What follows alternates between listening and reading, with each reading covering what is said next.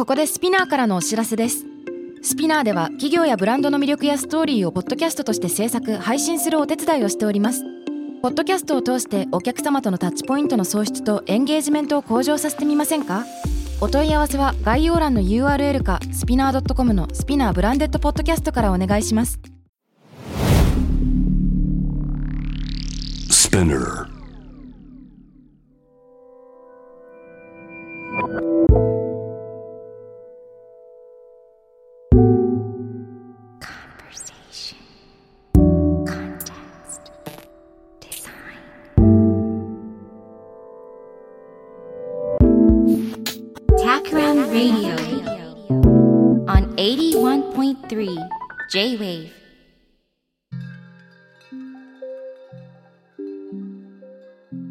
渡辺幸太郎がナビゲートしている 81.3J-Wave Takram Radio 今回のゲストは先週に続いて馬から学ぶ企業研修ホースコーチングを実施する株式会社コースの代表小日向元子さんです。よろしくお願いします。よろしくお願いします。えー先週ね、えー贅沢にそもそもホースコーチングとは何か、そしてなんで馬が人間の最適な先生になり得るのか、というような話を伺ってきました。で、実際に、あの、私自身がね、超相対性理論の他の二人と一緒に経験したことも交えながら、ちょっと振り返ってみれたらと思うんですけれども、はいやっぱりせっかくだからもし興味を持った人がいたらね、リスナーの方で牧場に行ってみたいと、ホースコーチング研修受けてみたいという人もいるかもしれないので、研修の内容、基本的には、あの、普段は公開してないと思うんですけど、ちょっと話しちゃったりしてもよろしいでしょうか？あ、どうぞどうぞ。はい。ドキドキ。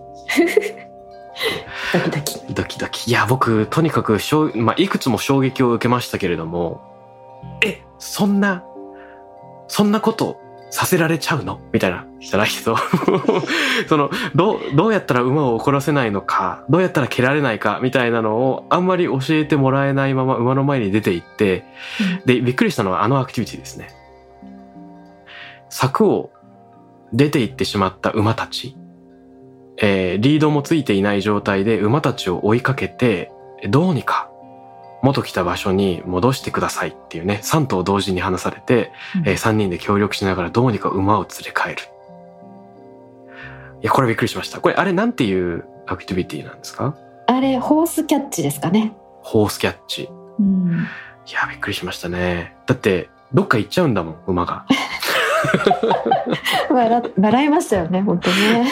えー、なんか牧場から出てってない大丈夫？みたいな 結構遠くの方まで行っちゃいましたなんかい周りが雪だからどこにいるのかそうんね、でも行かない時もあるんですよ。あそうなんですかうん。でも行っちゃいましたね、お三方の時にはね。ねえで面白いなと思ったのはあんまり馬たちは単独行動しないんですねうん。少なくともそういう風に見えたあの時はそうでしたね。うん。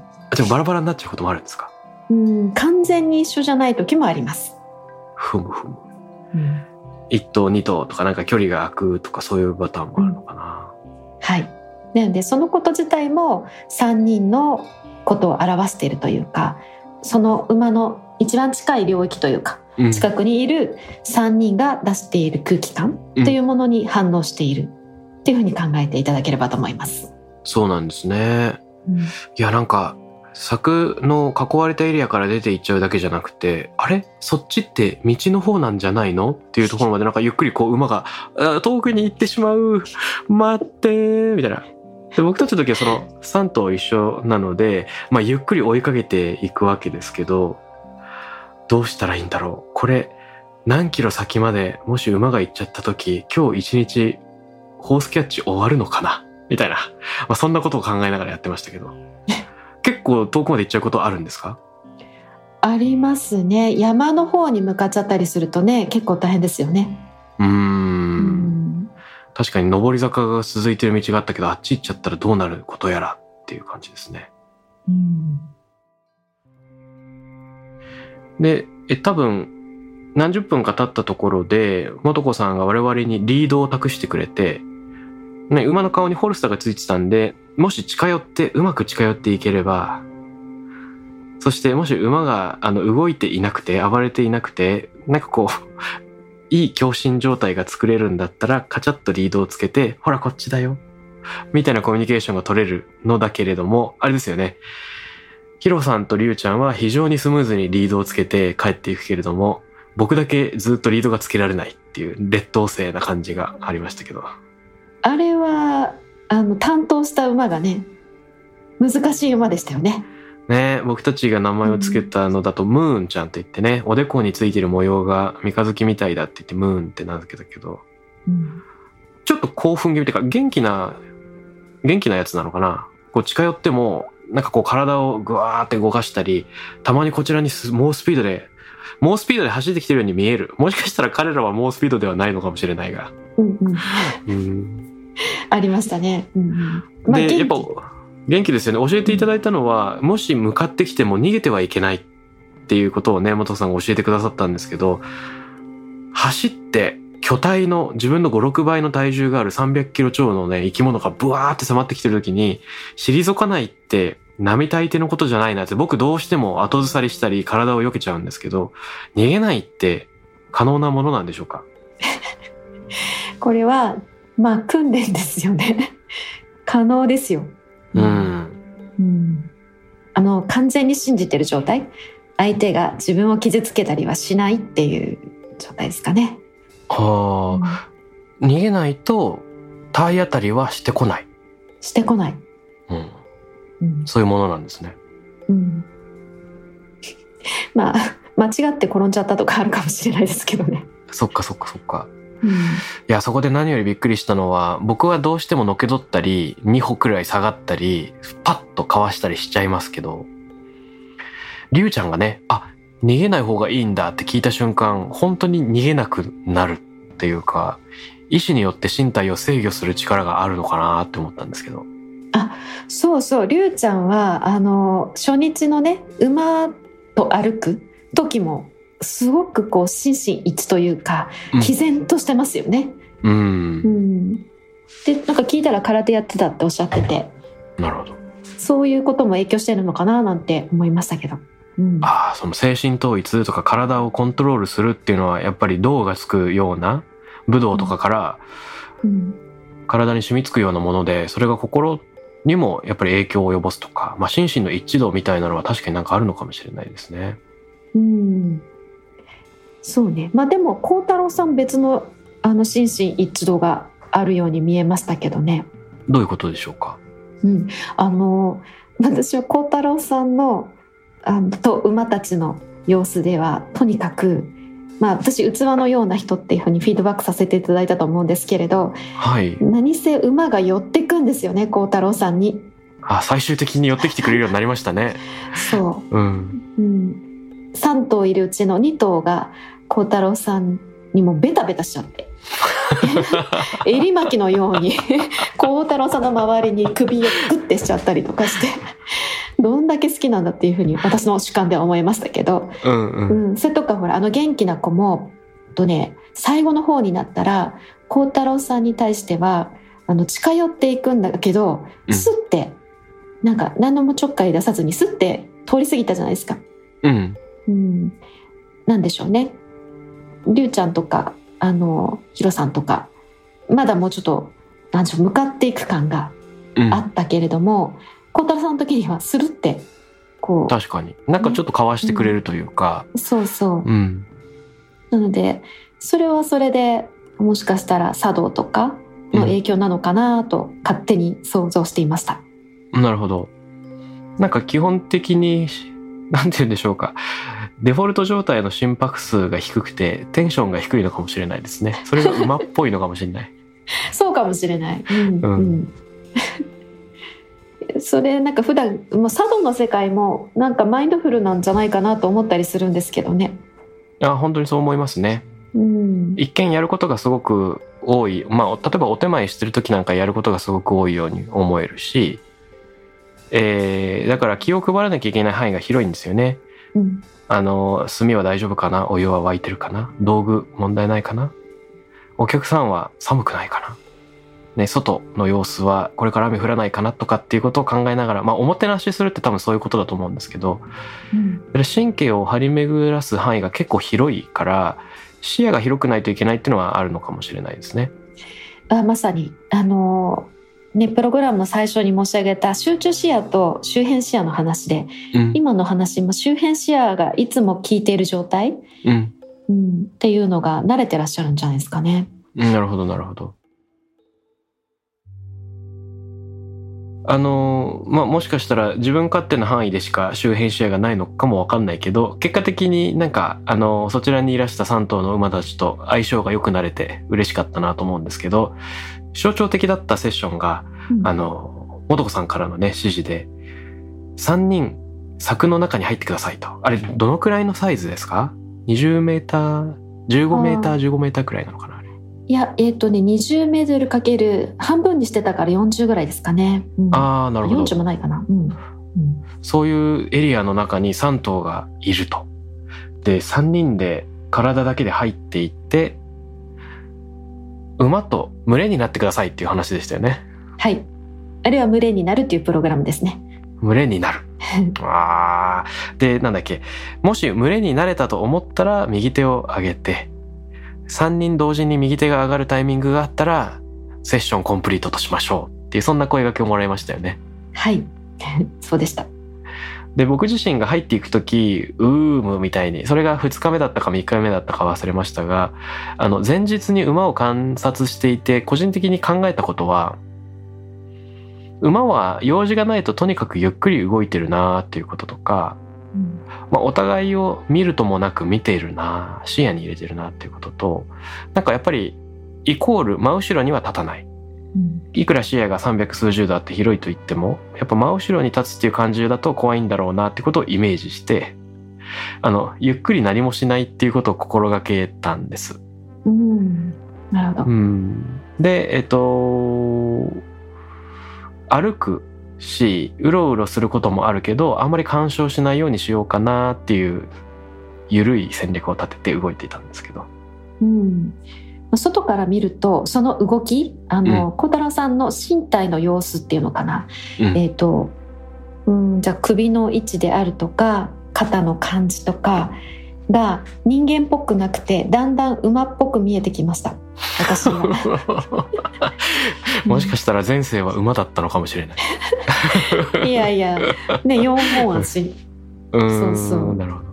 いやびっくりしたのがねヒロさんが入っていって一番元気なそのムーンちゃんのホルスターをグイッと引っ張ってねうんなんかこう従えるような素振りを見せてなんか喧嘩が始まっちゃうじゃないけど「やめろ掴んでくるな!」ってこうムーンが反応して、彼が動くもんだからヒロさんが転んでうん長靴が脱げるみたいなふ踏まれるかどうかってあの元子さんやアミーさんがバーッとこう駆け出してきてねこうレスキューに入るっていうようなちょっとヒヤッとしましたが。ああれねあれも多分ね普通の牧場では絶対やらないプログラムなんですけどああいう場面を起こさせてはいけないというねあのうんものではあるんですけど、うんうちはあえてやっていますと。で、うんやっぱりそのヒロさんが持っている何かに馬が反応するわけですよね。うんその多分ホルターを持つ前にすでにあのヒロさんが走ってるものがあってだからあのムンちゃんはヒロさんまあヒロさん声掛けしたか声掛け先しましたけれども、うんそれに反応してますよねすごくね。あうん、であと私たちあの実は駆け寄ったのまあアミさんだけだけど実は駆け寄らないようにできるだけしてるんですよ。あそうなんですか。うん、あの自分たちで何とかするという。いや面白い面白いな。はい。である意味えっとヒロさんとかあのリュウさんとかね大丈夫だなって思ってましたよある程度。うん。うん。どういう意味ですか？大丈夫だなって。えっと、彼らのへのフィードバックボールのような方とか刀のような方って言ったけれども、うんなんていうかどちらも強いというか、うんうん機動性があるというか対応できる何か芯のようなものはしっかりあるお二人だったから、うんそこでパニックにはならない、ううんん。あれでパニックになる方だったらそもそもあのプログラムをやらなかったかもしれないしあ。のレスキューも実はそんなにもっと入ってます。ああそうですか。うんいやああいう状況になったら僕はパニクる自信があるな。そうかな。や怖いですようん目の前で巨体がわーっとこう迫ってくるように見えるからうんわかる、うん。うん。まあ、もしくはなされるがままにうーってななってる転んだままなのかもしれない。それもあるかもしれないですよね。ね。はい。そうね、孝太郎さんとちょっと似た雰囲気を持っている方がいらして、あの、それはとても、あの、素晴らしい有名なプロデューサーの方なんですけども、名前の出ない。でも、その方は影になるということをお仕事にされてるんですね。で、うんああいうふうにこう、向こうがやってこられても、あ、そうですか、なんですよ。うんで、噛まれても、こっちが、あの、あ、この人噛まれたってわからないぐらい変化がない。ええ 平常心ですね平常心ですね。まあそういうのにちょっと孝太郎さん近いのかななんて外から見てましたけど。確かにリアクションが薄すぎてむしろ困るっていう感じなのかもしれないですね周りからすると じゃあちょっとやめとくかみたいな。うんうん、じゃあ逆にペロペロして終わりにしとくかみたいな。う んはいはいはいはいはいあすごく印象的だったのがあそうで後でヒロさんに聞いたら魚群のようなイメージを想像して群れになるイコール全員が3頭3人が全員柵の中をぐるぐる走り回ってるっていうのが多分群れになるだと思って走ろうみたいなコミュニケーションだったんだよって後から種明かししてくれましたけど、群れに抱くイメージがそこまで違うんだっていうのびっくりしました。これね、とっても面白くって、企業研修とかでやるとすごい面白いですよ。20代の人から60代までの人がいる30人のグループとかで群れになるとかやると、えでまあ、もうちょっとねちゃんとなんていうかプレイアクティビティみたいな感じで群れとは何かとか群れにはどんな役割があるかとか、うんあなたはどんな役割を果たしたいかとかねある程度考えてから入ってうん。でまた出てきて入ってって繰り返してみて最後にもう一回群れとは何ですかねってみんなで語り合ってもらう。うん。うーん。えちなみに全然世代の違うキャラクターも違う大人数が入る。何が起こるんですか？うーん。その時々によって違いますよね。違います、うん。うん。うん。何が起こる、うん、例えば面白いなって私が思ったのはまあ、ヒロさんじゃないですけどね、えっと、人間は言葉を話しちゃいけないっていうルールになってますが、えはい。っと、ジェスチャーでみんなで手をつないでつなごうって言って、で馬をこう一箇所に追い詰めていくみたいなね、ううん。ん、それが群れになると同じこうこう囲んで一箇所に集まるということが群れであるみたいに思う人がいたり、えー 恐怖じゃないですかそれ馬にとって。ああそれ面白くてね。それをやるとあの最後にうん。一瞬うまくいくんですよ、うん。だけども長くは保てない。馬が耐えきれなくなって隙間から逃げていくというね、うわー。これはもうその隙間に立ってる人めっちゃびっくりしますよね。そうですね、うん。うん。でもこれもあの企業内でよくあることじゃないですか。なるほど。強権でこうやれとかあの一緒にいようって無理やり力で押した場合って長くは持たないですよね。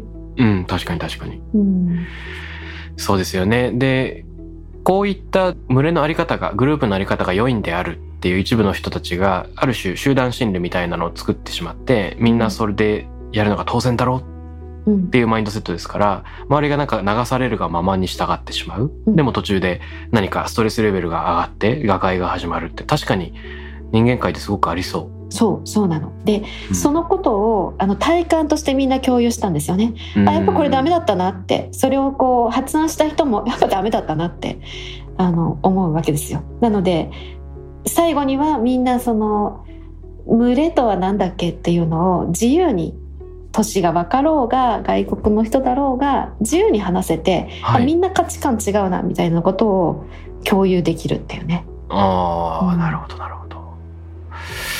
群れになるめっちゃ面白いな。人によって違いますね。やっぱり考えること。全然違うんですよ。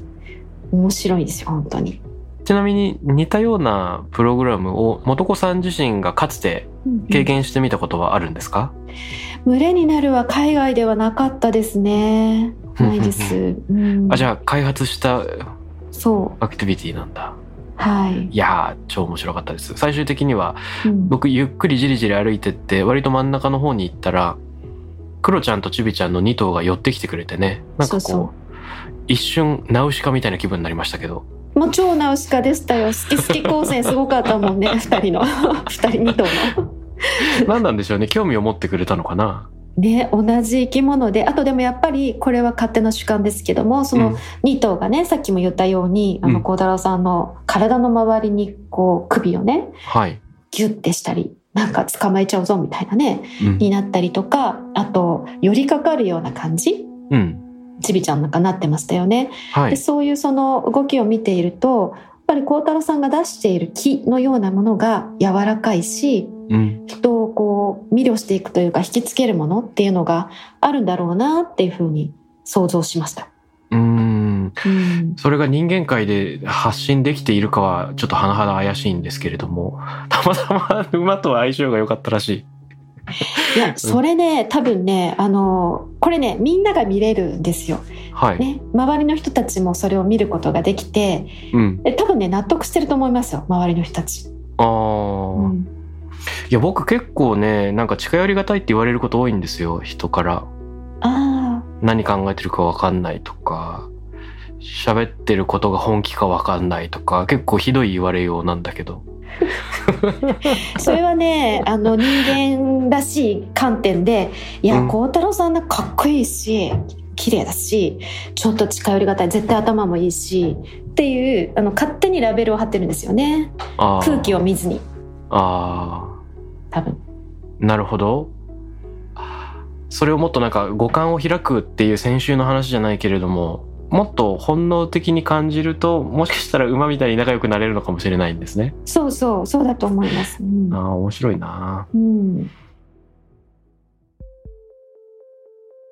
あのーこのホースコーチングの中で複数のねセッションがあってその中で群れを考える。例えばリーダーシップを考えるで自分自身についてリフレクションする。ねいろんな学びがありますけれどもその一番強調している部分っていうのはどういうところなんでしょうか？そのピリカ牧場でというかこのコースでやっているホースコーチングの中のその研修的側面？うん、あのですねそれって課題の設定だと思うんですね。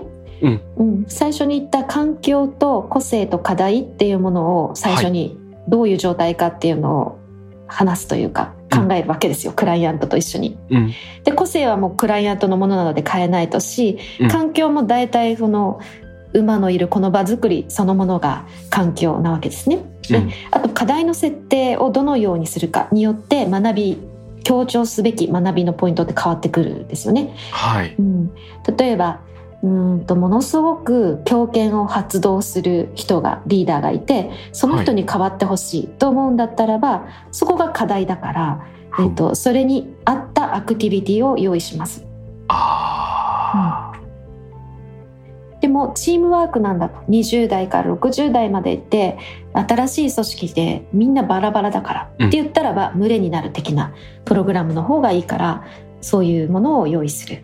うんなるほどですね。うんじゃあもしかしたら馬との交わりが群れになるとかそのある一つのセッションでもあの複数の課題に使えるとか全然違う課題に使える場合もあるんですかね？あおっしゃる通りです。そうそう。それぞれが心の中に持っている課題によって、アクティビティがね意味が違いますよね、持って帰るものが、うんうんうんうんうん。なるほど。まあでも内省は常につきものですよね、うん、自分をセルフリフレクションというのは一番こうつきもの必ずついてくる。自分が群れにいる時どういう振る舞いをしているか。とかね。馬と歩く時にどういう振る舞いをしているのか。普段もそうしているのか、無意識だったみたいな、うん。うん、それはベースにあるかなと思います。うん。面白い。あのー改めてね超相対性理論の3人が経験したことをきっかけに、えーいろいろ今お話ししてみたんですけれどもちょっと切り口を変えて男さん自身が今のお仕事に至るまでの部分も聞いてみたいんですね。はいで、えーそれこそ荒木宏之さんがやっているボイスイのブックカフェではこれまでのキャリア、えーどのような企業で働いてどんな転機があってっていう部分についてお話しされていたのでその情報と重なってしまうともったいないなと思いましてちょっと違う角度で聞いてみたいなと思いました。もちろん一部重なるかもしれないんですけどこれまでの素子さんのそのキャリアの変遷の中で最終的には馬に出会っていくわけですけれどもそこまでに出会ったなんか大切なものそれがアートなのかもしれないし本なのかもわからないんですけれども仕事とその仕事以外の出会いがどういうふうに連動してきてターニングポイントを迎えてきたのかみたいな感じでなんか伺ってみてもいいですなんかすげえ難しい聞き方になっちゃった。大丈夫。うん。そうね。えっとそう。今本とアートっていうのはとても大切なポイントでした、なるほど。うんえっと仕事、まあ、サイエンスに偏りがちな仕事から、次のステージに行きたい私っていうのがいた時に、もっとアートに寄りたいわけですよ。で、うんアートによる最初の入り口本だったかも。なるほど。うん、本もなんていうか読書をがっつりするというよりはその本の美しさとか、うんまあ、写真集とかでもいいわけですよ。なるほど。なるうんほど。とかそれこそお茶に関するいろんな漫画とか本とか出てますよね。うんでそういうものを読むことでそのことによって、えー、と空想というかうん自分なりの考え、う。うんん教えられるのではなく脳細胞がこう活性化される感じ？うん。っていうことをまず最初にやったのですよ。ブックラウンジっていうのを作った。うんうんうん本に囲まれた空間なんです。別に本読まなくていいんですけど、うん本に囲まれた空間。うん、で、そこ、でもね、実はそこに至る前にもう一個あったんだ。それがアートですね。うん。それがあとね、うん、会社を本当に辞めようと思ったのは、会社員をぜ、これはもう辞めようと思ったのは、えっと、ジェームス・タレルっていう現代アート界の巨匠はい。との出会いだったんですよ。うん。うん、この話ってなんかあんまり理解されないかもしれないから言ったことがないんですけど。実はこれ大丈夫かな言って、えっと、会社 会社ねまあオファーもあって会社員を続けることはできたはい。だけれどもその時に、とある、まあ、元私の部下だった方がうん NPO 法人でジェームス・タレルっていう人に会いに行くっていうプロジェクトをやってるんだってうんで。それを聞いた途端どうしても行きたくなったんですよね。うん。うん、それで会社を辞めてええ。次のえ日、え。ええ。次の日に会社を辞めてあのその NPO にあの押しかけてってそれに行かせてくださいって言って、おお。で企画書とか書いてジェームス・タレルのあの未完にして最高傑作と言われている「ローデン・クレーター」っていう作品でタレルと会うっていう経験をさせてもらったんですね。え、ちょっと待ってください。うんちょっと、、はいや、すごく面白くて、はい。でも突っ込みどころがいろいろあるので。はい。いやいや、あれですよね。まず会社員を続けてらして、そのサイエンス偏重で、その息苦しさがある中で、何か変化を求めているというところは、とりあえず、なんかわかるぞと。うん。で、会社を続けることもできる環境でオファーももらっている。うん。しかし、その、あ、タレルに会いに行くプログラムがあるぞと。で、行きたくなった時に、お休みを取って会いに行くこともできるのに、そこで辞めちゃうってどういうことだったんでしたっけ？うん、あの軽くタレリについて説明は受けたし、うん受けたんです。で、うん。とっても印象的だったのがジェームス・タレルという人は作品ね日本にもたくさんあって直島にもあったりしますし、うん金沢にもありますよね。うんで彼の作品って1個5,000万以上するとか言われていると聞いたんですけどうん。であの西海岸のセレブたちがこぞって自分のあのお家に5ベッドルームスカイスペースあの5つのベッドルームがあってさらに彼のタレルの作品のスカイスペースというこの作品を持つことが、えー、とステータスなんだって流行りになるぐらいだと、うん新聞記事にもなってるよなんて言われてでそんな大金持ちですよねタレルはそういう意味では。はい。うんでその稼いだお金全てをローデンクレーターにつぎ込んでるんだと。うん。うんでローデンクレーターしかも公開していない。でどういうことなのそれっていう、なるほど、なるほど。うんアーティスト見せるために作りますね普通ねそしてそれでお金を得る、まあ得れるんだったら得れますよねうん。でも公開してなくってそれに全てつぎ込むってまあやりたくて自分のためにやってるんですよねきっとねうーん。そのなんていうか潔さというか規模の大きさに心打たれて、い、やなんかそういう生き方したいなって多分思ったんだと思います。なるほど。うん面白いな。あの、ジェームス・タレル自身もね、もともと大学で学んでたのは数学とか天文学とかっていう結構理系の人で、知覚みたいなのもなんか学んでたりして、その後、後に、あの、芸術家になるんですよね。あそうそう。ううんん。だから、もしかしたらその素子さんのように、なんか思うところあって途中でキャリアチェンジをするっていうことだったのかもしれないし、うんうんあそれねタレルと会った時に、まあ、ちょっとそれ直接か分かんないですけど、はい。あの戦争は大きかったらしいですよ。ほうほう、どういうことなんでしょうか？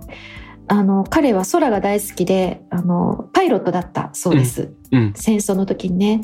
であそうそうでねなんかね軍にいる時にチベットのお坊さんを助けに行ったらしい、うん。うん、飛行機に乗ってでそういう経験とか朝鮮戦争でのそのパイロットとしての経験うん。でなんかこれじゃいけないっていうふうに思ったらしい。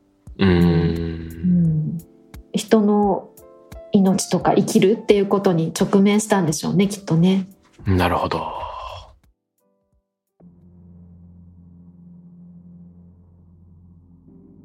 アートで作った自分のそのお金を全てローデンクリエイターという自分のため、いわば自分のための作品みたいなところにえつぎ込んでいくというふうな話を聞くと、やっぱり同じく現代美術家の杉本博さんが取り組んでる小田原文化財団というかね、江ノ浦測候所なんか思い当たる部分が、なんか連想でつながっていきますよね。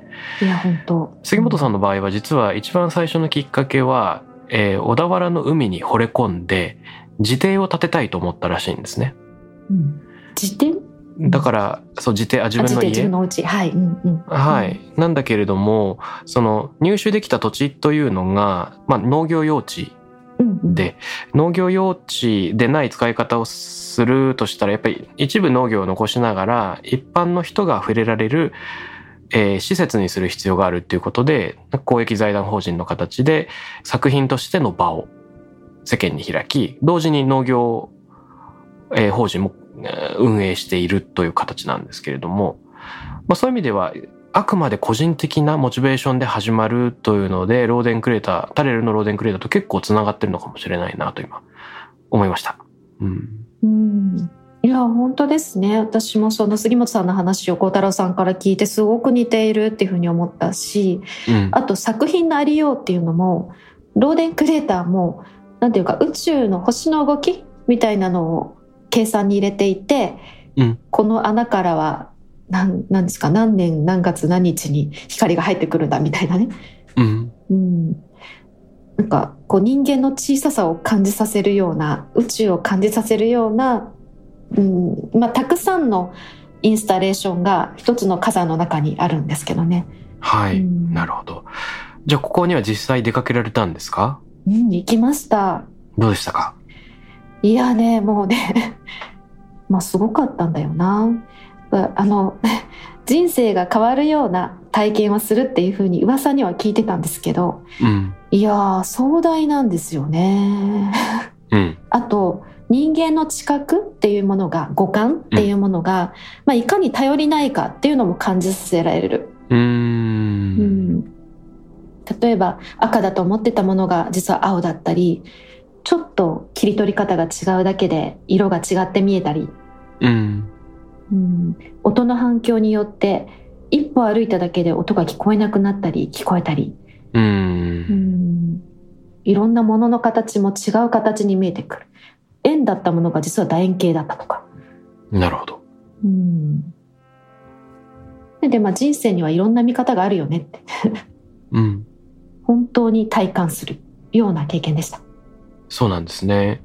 例えば、あの、越後つまりにある光の館なんかは、まあ、天井部分に切り欠きがあって、そこから空が一部分見える。正方形の奥に見えていて、で、まあ、なんて言うんでしょうか。日没していく中で、天井に映り込む光、その色の変化みたいなのを楽しんだりして、っていうのはありますけれども、まあ、それがある一つの効果だとしたら、そういうのがたくさんいろんな形で見られる場みたいな感じなんでしょうかね。どんな感じなんだろそうなんですよ。もうねその大きな火山とその一帯を買い取っちゃってるんですね彼はね、うんそうん。でその火山の中をなんていうかアリの巣みたいにくり抜いてるんですよ、へえ、うん。まあそれぞれだからつながってるんだけど火山いっぱいに彼のいろんなインスタレーションがある感じですほうじゃあ一般公開はしていない。まだしてないはず。なるほどですね、あじゃあなんか良い形になったら公開するかもしれないっていうことなんですね。一応公開するつもりはあるらしい。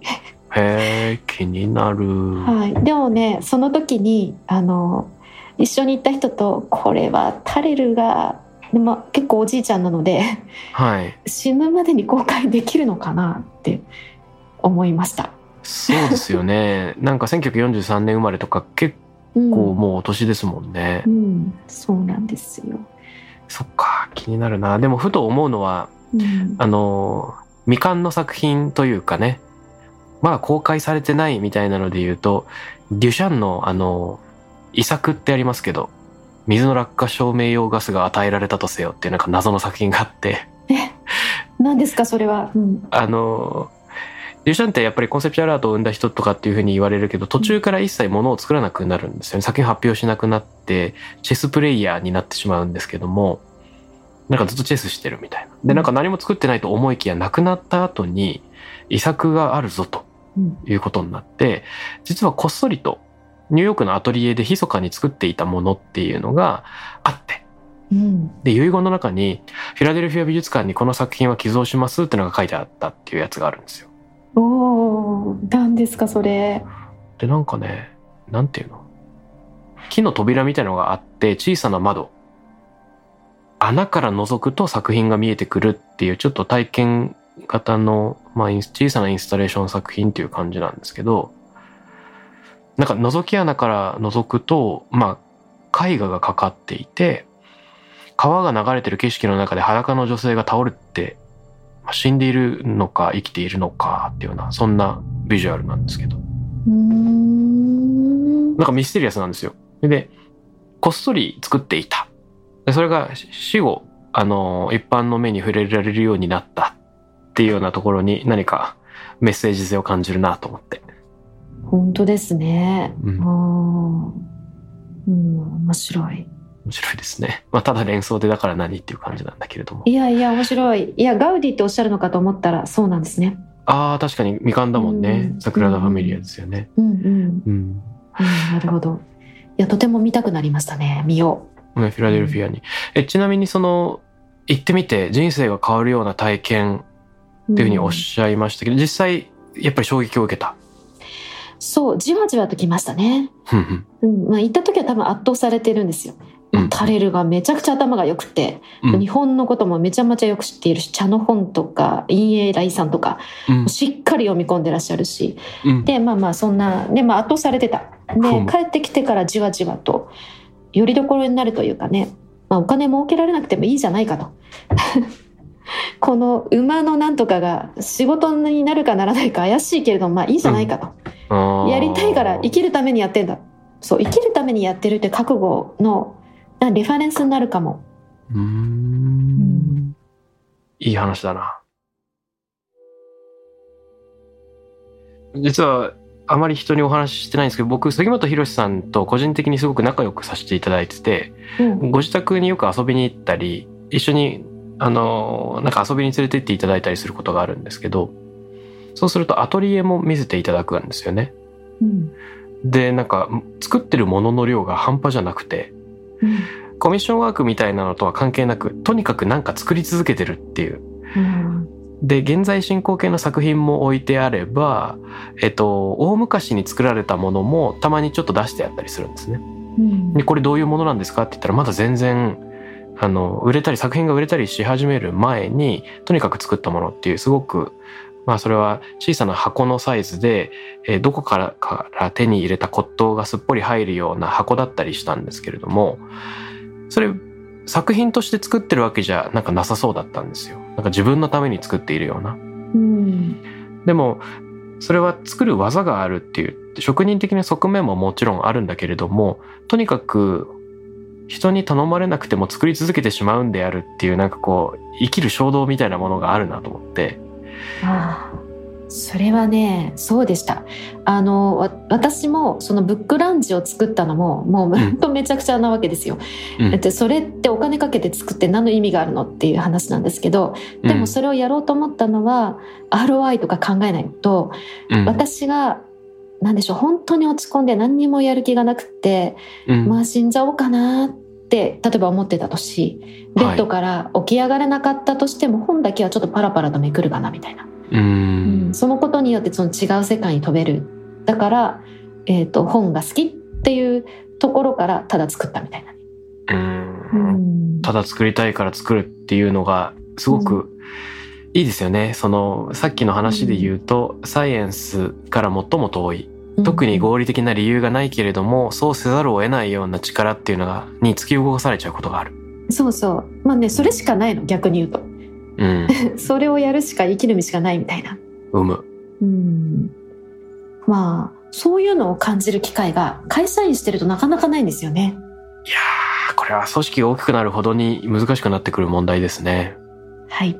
うん、でもそこで無理やり話を戻すとはい。馬といるとそういう感じ、なんていうのかな衝動とかうん。なんでしょうね大脳神質とは関係ない、まあうん動物脳ですらなく脳幹が 動いちゃうみたいな瞬間うん。というのを、まあ、蘇らせることができる気がします。うーん。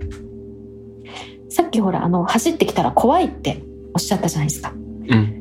馬がゾーってこっちに走ってきたら怖いって思わず体が避ける、はい。うん、それってあの自然な動きだと思うんですよね、はい。うん、なんだろうなもしかしたらそれちょっと脳の専門ではないのでわかんないけれどもただ頭で考えてるだけじゃないと思うんですよ大脳神質で考えてるだけじゃない、うん。うん、だそういうものがねあのエンジンかかるというか、はい。うん触発される気がする、そうですよね。うんいやーホースコーチングに伺って思ったのはタクラムの仕事大部分がリモートワークで可能になっちゃっているところがあって僕自身。でえっ、とチーム内の対話も。クライアントミーティングも基本的には Zoom で行うことの方が多いわけですが会社行かなくてもできるし実際遠くに引っ越しちゃった人も結構いるんですよね。家建てて、うん。軽井沢にとか。うんで、それはそれですごく、あの、ね、自分自身の生活は豊かになるけれども、仕事をする人たちとの関係というのが結構目的のみに集中することになってしまう。うんで、目的達成することは大事なんですけど、寄り道の中にある大事なものとか、えー画面からこぼれ落ちちゃうものっていうのを取り入れるタイミングをどこで作るかっていうのは次の課題になってくる。うんで、えっと、ネットワーク上のやり取りだとどうしてもそのサイエンスによりがちというか、うん。意味のある動きをしてチームに貢献する。アウトプットで対話をしてアウトプットがないと価値がないというかうん。佇んでいるだけっていう動物的なものも本当はチームだったら価値があるはずなのに、それがどうしてもうん。存在しない関係になりがちですよね。いやおっしゃる通りだと思うんですよね。うん。あのホースコーチングのある種目的はい、みたいなものって私と馬の間に生まれるものうん誰かと誰かの間なんですよね常に。なるほど。うん、なのででもそのことを感じるっていうことをゴールにしているかも。ああ、うんなるほどなるほど。うん、それが今のその、ね、オンラインだけの関わりの中では間って感じにくいですよね。うんプログラム中にちょっと言ったあの名付けようのない踊りっていうドキュメンタリー映画はい。ああの中で田中泯さん世界的なダンサーの田中泯さんが、えー、と場と踊るんだその場に自分がいるっていうことでもう踊っているうんっていうことを言っていて、うんまあ、そんな感じなんですよね。いいですね。うん場と踊る。うんあの僕が思い返すのは仏教の縁起っていう言葉で日本人が普段の会話で縁起っていう時は単に縁起がいいとか悪いとか。まあそういったあのちょっとスーパースティシャスなというかうん。なんて言うんですか。ラック、る。運、運みたいなところで片付けてしまわれがちですけれども、あのー、アメリカで活動していたフランシスコ・バレラっていう認知科学系の研究者が、あ、オートポイエシスとかの研究者、あの、仏教の研究してて、縁起をうん。英語に訳した時、コ・ディペンデンス・アライジングっていうふうに読んだんですよね。へえ、面白い。これどういうことかっていうと、まあ完全に縁、縁と気なんだけど、うん縁っていうのは相互依存のことであると。なるほど。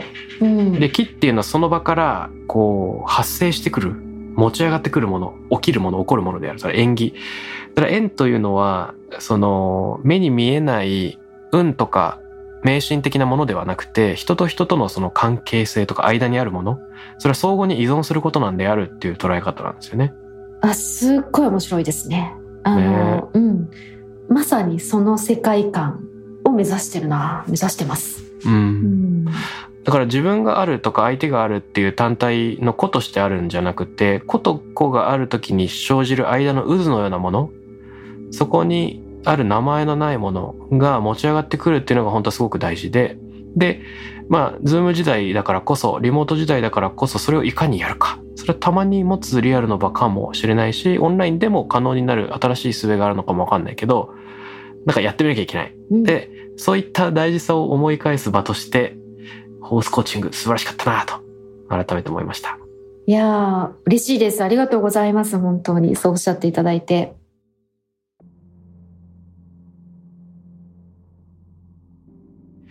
あの、せっかくなので、もし、ね、コースの会社がこれから取り組んでいくこと、元子さん自身がこれからやっていきたい野望なんかがあれば伺っていいですか？野望。えっとですね、今までは企業の方が、企業がお金を出して研修としてくるっていうことが多かったんですけれども、うんまあ、このコロナがあって2、3年、個人の方向けに始めている。これをね、もっと拡充したいんですよ。でもっとね、若者にも来てほしい。うんかねティーン向け、未来牧場14みたいなお感ーじで、あの、普段は牧場には泊まらないんですけど、牧場に一泊なんていうのもいいなと思って、えー、素敵じゃないですか。そうなんです。それを今年はやっていきたい。うん、あとは地域。このね、馬が暮らしている環境をいかにこう、守るというか作っていくっていうのはすごく大事だと思うので、うん。そこにね、もうちょっと力入れたいんですよね。自分の事業がまずうまくいかないと、その余裕もないじゃないんですけど、うんで、も、そこも同時にやりたい。例えば、なんか子供のホスピスとかね、近くにあるらしいんですよ。うんうんうん。なので、そういった子供たちに、それはもう料金とか関係なくね、来ていただけるような、で、来ていただくための仕組みを私たちはあのビジネスとしても持っていくっていうことをやりたい。うん。うんまあ、簡単に言うとそれは会員制なんですけど、あ、そうみんなで、そうそう、この3棟とこの場所はい。のオーナーになってくださいっていうね。共同おーはい。っていうコミュニティホースっていうサービスをしっかりやっていこうかなと思っています。すごい。あの、これからどんどん本格化していく取り組みだと思うんですけど、リスナーの人が知りたいと思ったらどうしたらいいですか？えっ、と、弊社のウェブサイトを見ていただきたいなと思います。ふむ。うんえーっと、なんて検索したらいいんだろえっ、と、どうしたらいいんだろう？えっ、と、コースって分かりにくいよね。造語なんですよね。COAS なんだけれど、う。うん。うん。なんて、ホースコーチング、小日向元子で引くと出てくる。あの、Google でホースコーチングで検索すると一番上に出てきますよね。あ、そうですか？よかった。あぜひ 調べてない。ホースコーチングで一番上に出てくるのが COAS のウェブだと思いますよかったらリスナーの皆さんそちらから行ってみてください。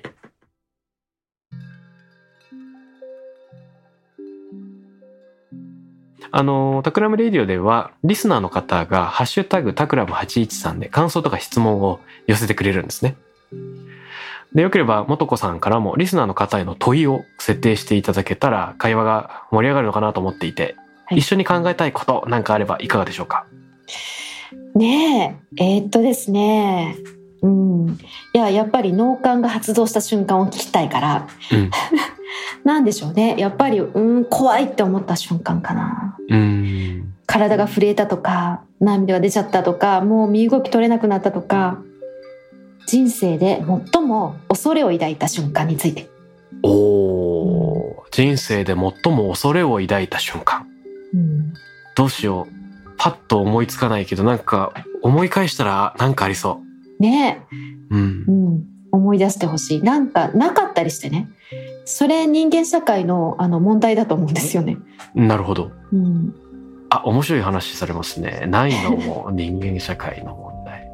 あの、うん。恐れこうパッと逃げなきゃいけないっていう類じゃないですけど僕がふと思い返したのはうん。学生時代ヨーロッパ留学中に家がイギリスにあるのにブリュッセル出張中にパスポートとパソコンと財布と全部盗まれたことがあって海外の中の海外で全て失うっていうのは 怖かったですね。怖いですねこれ脳幹じゃないいかも。どっちかというとだうんうん大脳的な恐れだけだけど。そうそうそうそうこういうんじゃないね。もうちょっと本能的なっていうか。そうそうそう、うんいやちょっとあの超相対性理論かななんかの時にお三方が話されていたあはいの一、人になる瞬間がないって話されてたはいはいはいはい一人きりになる瞬間がないって。うん。うん。まあ孤独を感じたことがないというか寂しさを感じられない話だったかな。うん。うん。だからそれとも関連してるかななんて思ったりします。なるほど。やっぱり五感を開くっていう一周目にあったキーワードともつながる考え方ですよね。うん。そうそう。なんかねそういうのがないから私も自分の五感を信じられないというか。おうん。っていう状態だった会社員を辞めて自分の五感を信じろと言うけれどもうーんみたいな。そんなに怖かったことあったっけとか。なるほど。うん。五感をフルに活用できていないとそもそも自分の五感が鈍っちゃって信じられなくなっちゃうんじゃないのって言われるとそうかもってなりますね。なった今。そうかもっていう感じがした。嬉しい。ね仲間を増やしたい、あーすごいわ。うん、ね。えなるほど。みんな感じてるのかな？知りたい。で、えーでは人生で最も恐れを抱いた瞬間ぜひ皆さん「ハッシュタグタクラム813」に寄せていただければと思います。ということで、え2週にわたって COAS のえー小日向素子さんにお越しいただきました。どうもありがとうございました。はいありがとうございました。 Takram Radio に関するメッセージや感想は、ツイッターから、ハッシュタグ、 Takram813をつけてつぶやいてください。t-a-k-r-a-m813 です。また、僕、渡辺幸太郎への質問や相談などは、ツイッターのダイレクトメッセージからも受け付けています。番組オフィシャルアカウント、アットマーク、タクラム813をフォローして送ってください。